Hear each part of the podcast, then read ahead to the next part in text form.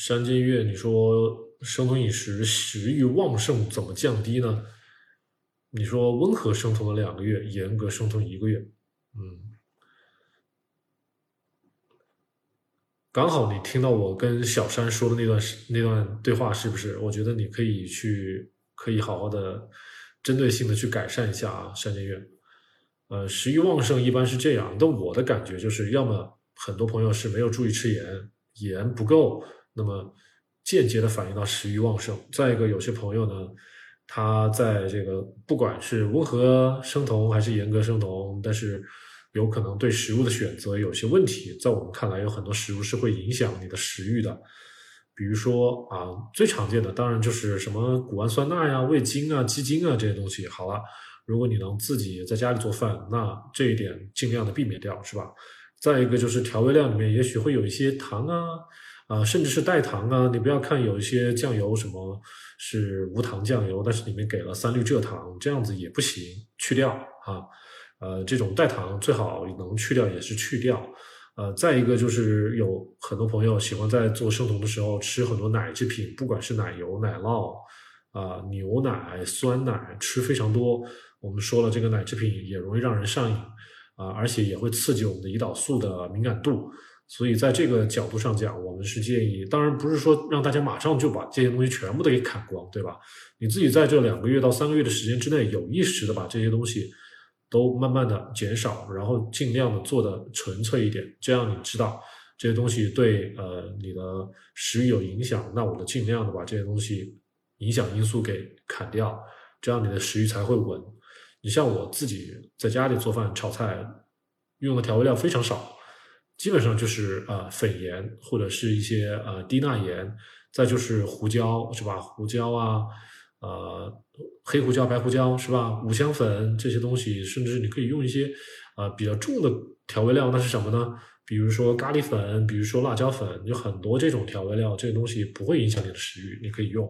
所以像我们刚才说的糖、代糖是吧？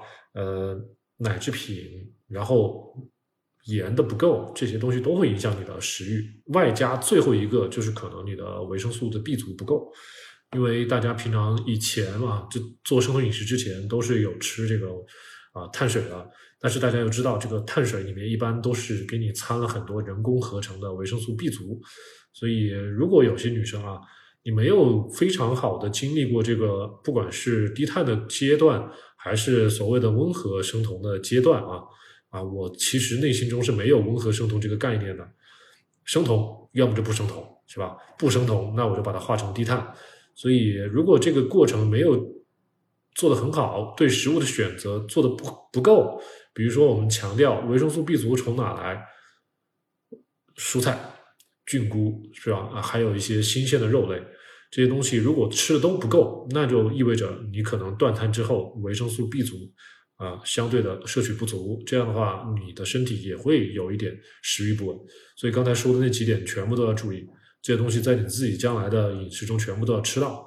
但是要做到也很简单，是吧？多吃蔬菜，多吃菌菇，多吃新鲜肉类啊，这些东西就很简单了。然后不该吃的东西尽量少吃了，对吧？山间月就是这样子啊。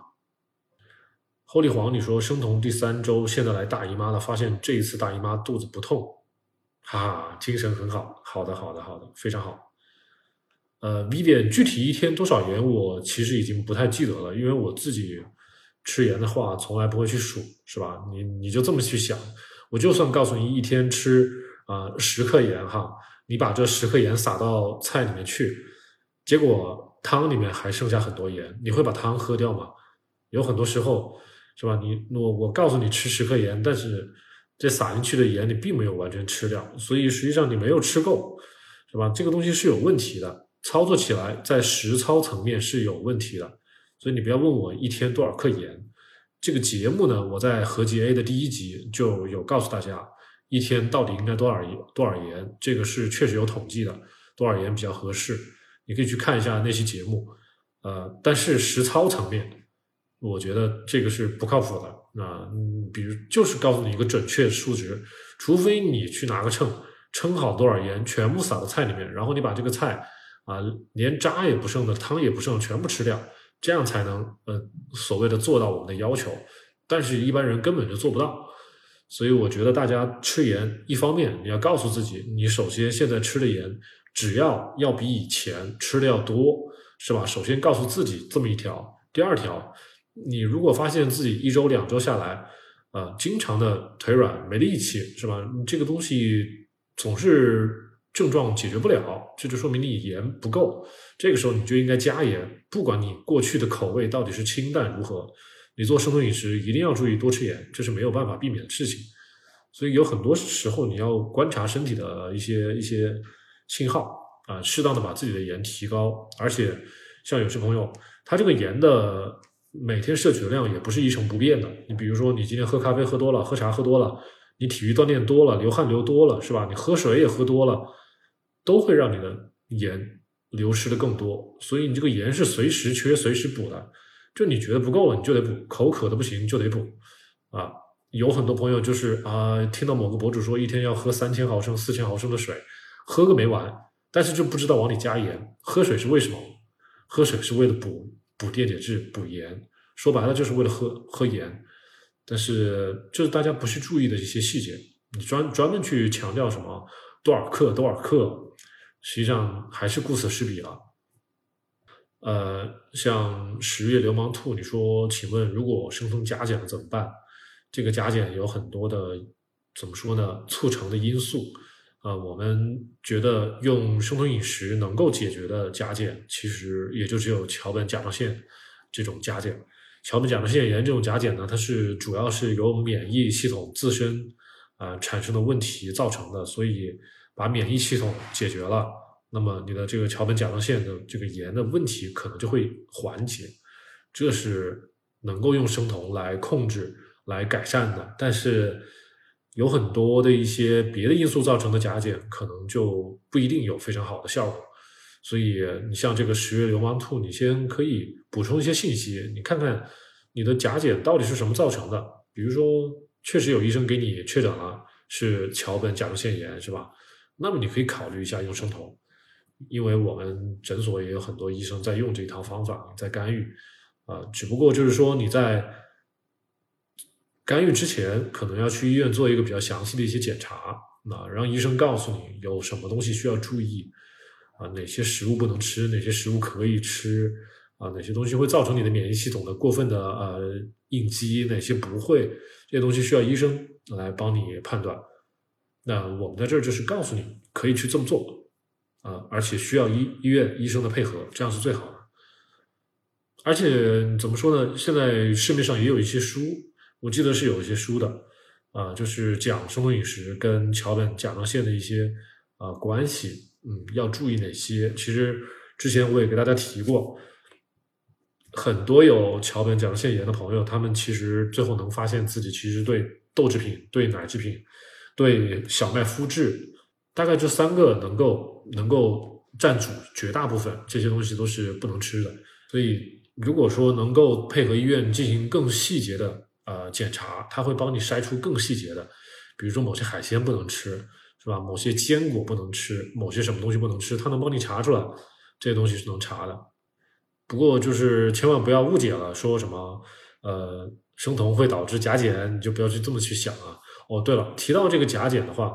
有一个朋友，今天有一个朋友在微信里面跟我聊了，他把他的检查的化验给我看，啊，其实挺典型的，我跟大家分享一下，就是这位朋友他生酮了两年，嗯，就是比较做的比较好的两年，当然中间也有出酮，但是大部分时间是在生酮的，然后他百分之七八十的时间在做生酮，啊，剩下的时间是在做低碳。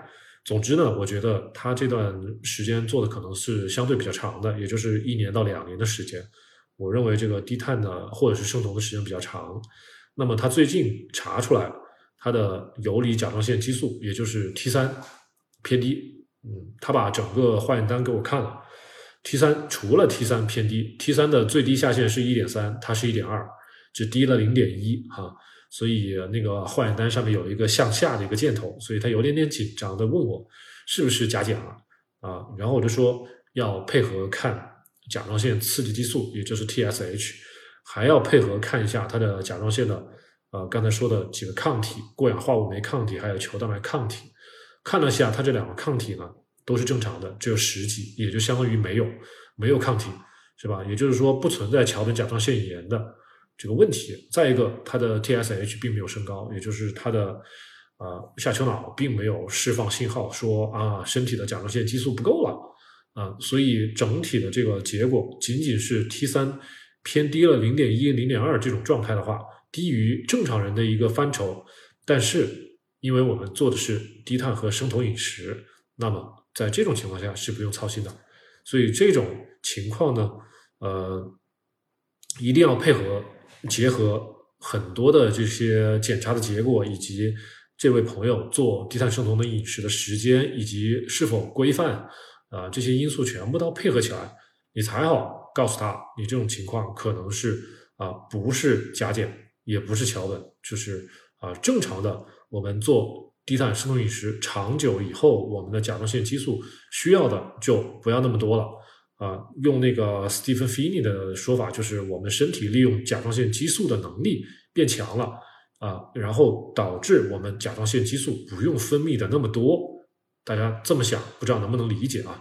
总之，我是看到了这样的呃国外专家的言论，而且现在在咱们身边也发现这样的朋友的例子，其实也。不不算少，有啊，但是还存在一些国内的一些医生或者是一些可能对低碳生酮本身了解的不是很透彻的这些朋友，或者是营养师博主之类的，他可能会认为啊，做生酮饮食会导致甲减，然后会告诉大家啊，你甲减了，你要得病了，大大概就是这样吓唬你了。但实际上甲减不是这么说的啊，不是说光是一个 T 三激素减少了你就甲减了。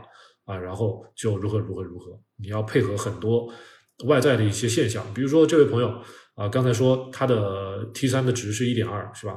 正常人的下限是一点三，他是一点二，是的啊，少了零点一，是不是甲减呢？刚才我们说了，不是，TSH 并没有升高，桥本没有啊，没有显现出桥本甲状腺炎的一个症状，然后呢，他也没有出现真正甲减人的一些呃很常见的一些外征。就是说啊，脸上特别容易水肿啊，手脚特别容易水肿啊，然后经常的浑身无力啊，然后这些水肿只有在疯狂运动的情况下才有所改善呐，就是有很多其他的一些外在的甲减的一些临床症状，这些人全部都没有，所以单纯的因为一个指标低于了正常值的一点点，是吧？然后你就非要说它是甲减，其实是不科学的，啊，也是缺乏证据的，所以。怎么说呢？大家如果听完刚才我说的那一段啊，自己心里面要稍微有个谱啊，你不要说医院里面看出来这个检查结果只是低了那么零点几，然后你就担心自己甲减，然后就有问题。那么你可能有很多别的因素都没有考虑到，或者说可能有一些居心叵测的人，或者说自己不是很懂低碳生酮的人，他给你乱画谱啊，他自己都不懂这些东西，给你乱扯啊，吓唬你，是不是？啊，或者说到底，他就是不让你做生酮嘛，啊，或者是怎么样的？总之呢，我是建议大家去找一些咱们国内比较顶尖的低碳生酮领域的专家去问，啊，比如说我们深圳宝安中心医院的几位医生，这个都可以，是吧？再就是呃，像上海英俊呢，像这些特别好的一些医生，像呃成都华西的唐丽芝啊，大家都可以去问，这些都是正规的三甲医院，靠谱的，特别懂。低碳生酮的，在国外学习过的这些医生，啊，他们的见解基本上代表了，啊，我们国内顶尖的低碳生酮医生的一些见解，然后基本上跟国外的医生的见解也不会差别很大，这些是靠谱的。呃，除此之外，真的是不要在网上随便乱看一些。没有什么资质的，然后对低碳生酮，呃，只是一知半解，仅仅只是减过肥的这些朋友，然后说他们自己的见解啊，大家不要就是说信的，就参考就行了啊，不要不要不要全信就好了。呃，威尔，你如果说你三个月尿酸升高了，你先告诉我你三个月前尿酸是多少？三个月前你的尿酸是多少？要看你自己本身在做生酮之前有没有这个尿酸本身就比较高的状态，然后我们再来给你对症下药。一般来说，做生酮初期尿酸是会上升的，但是也要看你是怎么操作。好了，如果说你做生酮之前是一百六到一百九，我们昨天还是前天直播的时候，有位朋友不知道是不是你啊，一百那个好像好像就是当时是你问的吧，是吧？一百六到一百九，然后你现在到六百了，但是就是说，首先你要在做啊，不是啊，不是你吗？那可能是另外一个朋友啊，就是说。我们在今天直播之前，还有在以前的直播，我们都告诉大家，这个做生酮不要特别快的断碳，一个是不要特别快的断碳，第二不要喝大量的油，是吧？呃，不要让自己的酮体标的太高，这个就是让尿酸不要标的太高的一个基础的操作。至于为什么，我之前在科普的节目里面跟大家讲过，就是你让酮体标的太高，其实就是它会阻碍你的。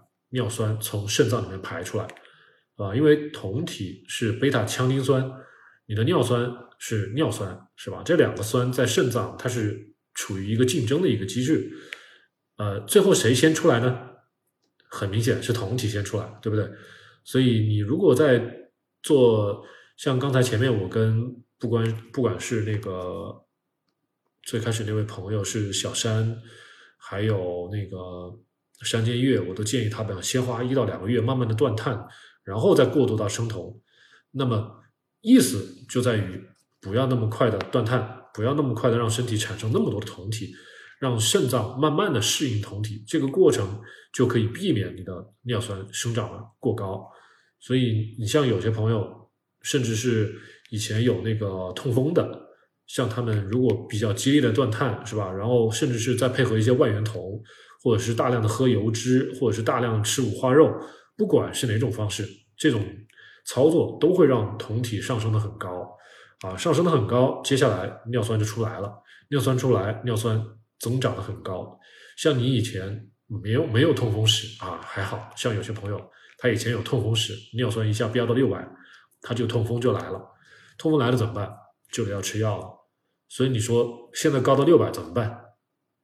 刚就是我刚才说的，首先你不要喝那么多外源酮，再一个，你要么就多喝点多喝点茶，多喝点呃咖啡，多喝点盐水，多排尿，把这些尿酸尽量的多排出来，啊，这样是不用吃药的方法。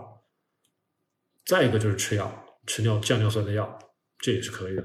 但是我不是医生啊，就是说你如果对吃药比较谨慎的话，你就像我刚才说的，增加排尿就可以了。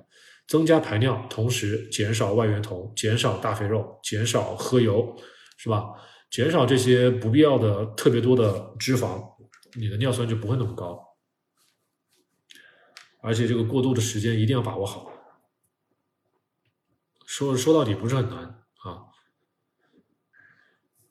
呃，叶子，你说我的一日一餐放在哪个时间段吃？我的一日一餐是放在午后，就是在。大概就是一两点的时候吃，中午一两点的时候吃，但是怎么说呢？你没有一个特别准确的对于就是一个 optimal 的一个选项，就是你吃一日一餐，没有谁说非得要在中午吃，或者是非得在晚上吃。你像我们有些朋友是在早晨吃的，所以大家自己去想啊。有些朋友，我们有很多有一个网友我认识的那个 sweet，他是每天早晨吃一日一餐，然后中午晚上不吃，然后我是中午吃。然后我还认识一些朋友是晚上吃的，这个完全是跟大家自己的工作啊、作息啊有关系的。但是我是建议大家，你就算是晚上吃呢，在晚上睡觉之前，你要留足四个小时的空余时间，就是饭后四个小时到睡觉，是吧？中间能能能把这个时间留出来，给自己的肠胃有一个足够的时间消化，对你的睡眠会好一点，不会产生过大的影响。所以，如果说你能中午吃，那当然自然是最好的。你要实在是晚上吃，你就给晚上睡觉之前留够一些时间，这样就可以。好好晚安，这位朋友，你说，呃，在外出差如何生酮？说说实话啊，在外出差不太好生酮。我们有很多的朋友在外出差，基本上酮体都上不来。你要查为什么，那就要问店家到底是在这个餐食中加了些什么东西。因为我们只要在餐馆里面吃饭。你吃的一些东西，甭管是鸡精、味精，是吧？然后这个汤里面给了一些什么东西，但凡你觉得很可口的东西，但是你是在餐馆里面吃的，就很很有可能是给了味精，或者是加了一些添加剂，或者是些许的隐形的碳水、糖，甚至在在里面，这个东西都没有办法排除。然后我们的胰岛素在这个时候就会分泌的很多，啊，你觉得好吃啊？一好吃，这个胰岛素就来了，所以这些酮体就总是上不来。你在外出的时候有一些方法，我自己外出的时候该怎么办？呃，如果说我能自己自己就是我给大家说一下我以前在中东出差的一些经历啊。中东出差住在万豪酒店，万豪酒店有一个很好的一个做法就是什么呢？它能够在早晨九点十点还能再给你供应早餐。所以那个时候，我可以认为我的一日一餐是放在早晨的。我的早晨，我会在他的那个餐厅里面把咖啡也喝了，是吧？然后把什么不管是什么肉啊、菜呀全给吃了，然后也许还要吃一点奶酪，嗯，然后到了中午我就基本上在外面办公了，我就不吃了啊。然后到了晚上也基本上没有什么特别正餐可以吃。所以我到了晚上，可能就会到超市里面，外面的超市去买一两个牛油果啊，或者是买点什么一些一些比较生酮友好的一些东西，然后回来。一般就是牛油果就挺好的。嗯，如果像有些朋友自己在宿舍里面或者是在酒店里面有条件，你还可以再搞几个鸡蛋，水煮蛋自己吃。所以就说你要外出出差，基本上你要克服外食，在餐馆里面吃饭，除非这个餐馆它提供的餐食非常的干净。呃，像一些比较好的这个外资的酒店就可以。如果你真的住的是中式餐厅，吧？都是一些什么豆浆啊、油条啊、面，这个这个什么什么呃馒头、包子这些东西，那真的就不行了。然后你在外面吃一些，嗯，比如说小炒，小炒也是存在风险的。说说说一万句，就是这个外差，呃，外出出差不太好生酮。如果你只是短时间的出差。一天两天，那么就可以像我刚才说那种方法克服一下，是吧？你你实在到了吃饭的时候，你就断食喝咖啡挺过去，回到餐馆，然后你再吃一顿好的。呃，我的意思是说，回到酒店再吃一顿好的，自己控制，自己点菜，或者甚至是自己煮鸡蛋吃都可以。但是你要是说你一次出差个十五天、二十天、一个月在外面，那基本上这个生酮是做不好的。不是说打击大家的积极性啊，确实这个，嗯，现在生酮在市面上不太友好，就是你找不到特别好的餐厅，可能有一些清真的菜馆可以，一些少数民族的菜馆可以，但是如果大家在内地出差啊，基本上是很难找到特别合适的餐馆，就是你需要像我们一样，就是知道一些呃底层逻辑是吧？能吃什么肉、蛋、奶是吧？然后蔬菜。一些不怎么甜的瓜果，这是你能吃的这些东西，你能够在餐馆点着吗？这个你先打个问号，是吧？如果你不能去餐馆，你能不能去，嗯，集贸市场去买一点儿，自己在酒店里面吃，行不行啊？你这样要克服一些条件，完全就是说啊，我是客户请客吃饭了，我又不能不吃，那基本上这种情况就是做不好吃，做不好生酮的。解数据，你说很喜欢吃猪油，除了特意会加一点亚麻籽油，基本上不用别的油脂。嗯，亚麻籽油我之前跟大家讲过，你如果真的是要吃的话，最好是开封赶紧吃，吃快一点，不然的话它氧化的特别快，我就不建议大家多吃那么多的这种普法，PUFA（Polyunsaturated Fatty Acids） 这个东西特别容易氧氧化，就从工厂里出来它就开始氧化。嗯，而且很多这种 PUFA 在加工提炼的过程中，它就已经开始被氧化了，然后开始变性了。其实我们吃到的并不如商家所宣传的啊那么健康效果好。所以我建议大家，如果真的是吃植物油，没有太多的可选的，我们生酮饮食啊，一个是橄榄油，一个是中国的茶油，这两种是比较靠谱的。大家去去选一下，选初榨的、物理冷压的这种是可以的。亚麻籽油，还有紫苏油，还有一些什么？昨天还有人问我说什么有一种玫瑰玫瑰什么提炼出来的玫瑰籽油什么的，哎呀，也是普法。总之这些东西我都不是特别建议大家去吃啊，你用来炒菜是更不合适了。这种铺饭一加热，马上就变性。嗯，它们的烟点呢，各方面都很低啊，一接触的氧气一加热，完全变质，你吃到身体里面对没有任何的好处。呃，Jack，你说现在就是碳水控制在二十克以内，脂肪和蛋白质没有怎么计算过。如果我想快速掉秤，不需要怎么做？呃，需要怎么做？快速掉秤，其实我觉得不用特别操心啊，你已经把碳水控制的这么低。蛋白质，我们建议女生一天吃在三两到四两左右，是吧？你自己稍微控制一下，不要吃太多。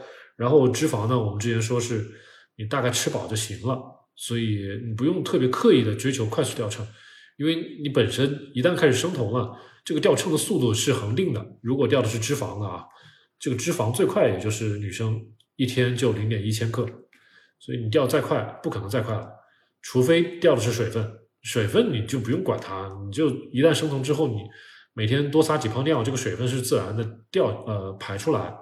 但是真正的刷脂肪的时候，这速度是恒定的，不会特别快。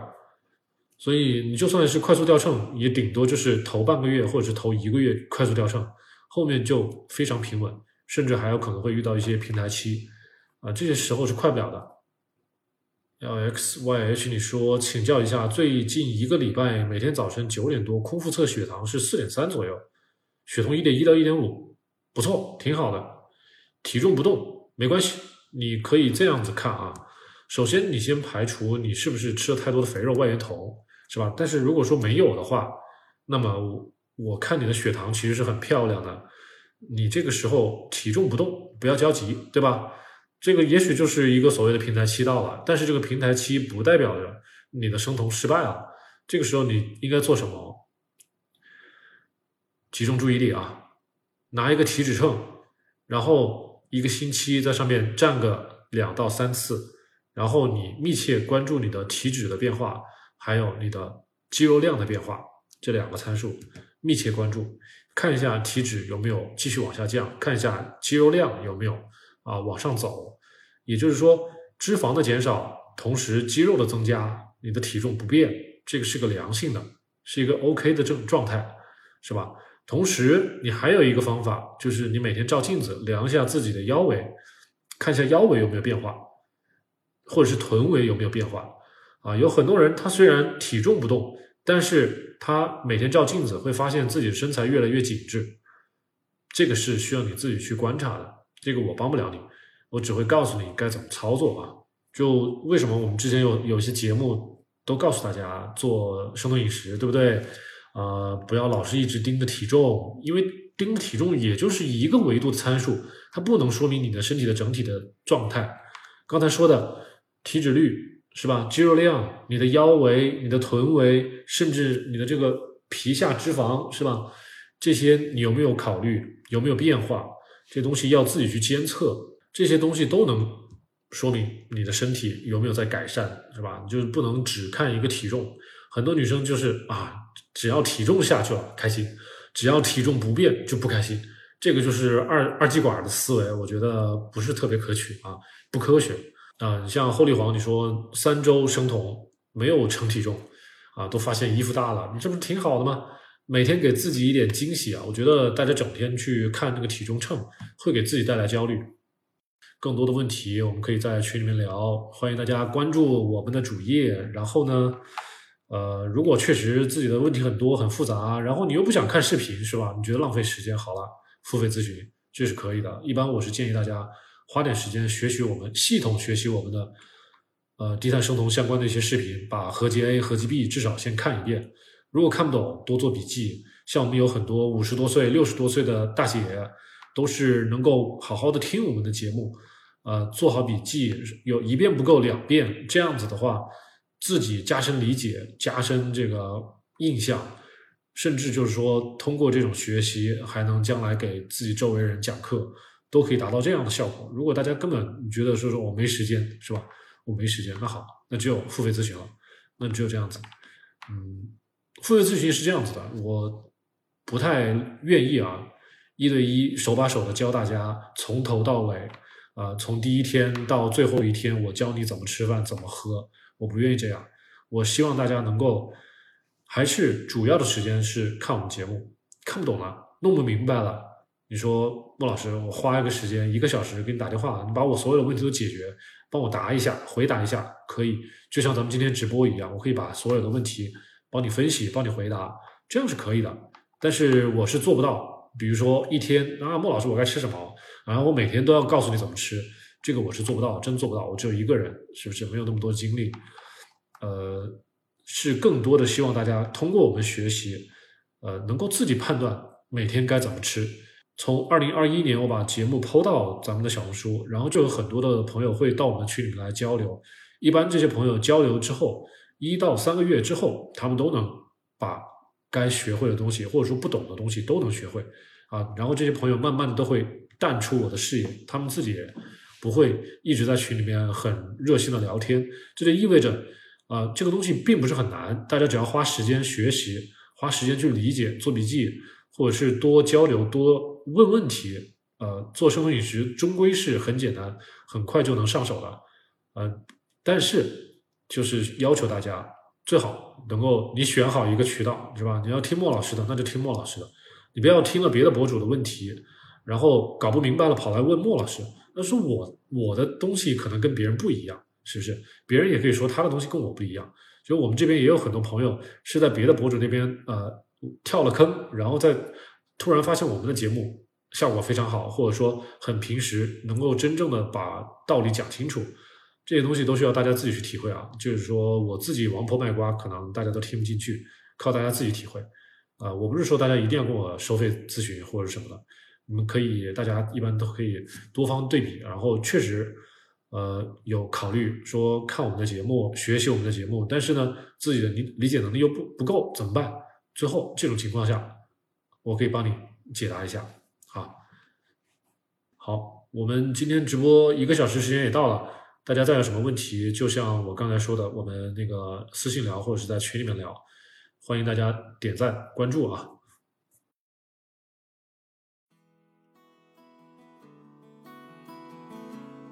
感谢大家收听本期 Kido CN 七栋大院的音频节目啊！如果节目里的知识对您有用呢，请您记得点赞、收藏、分享。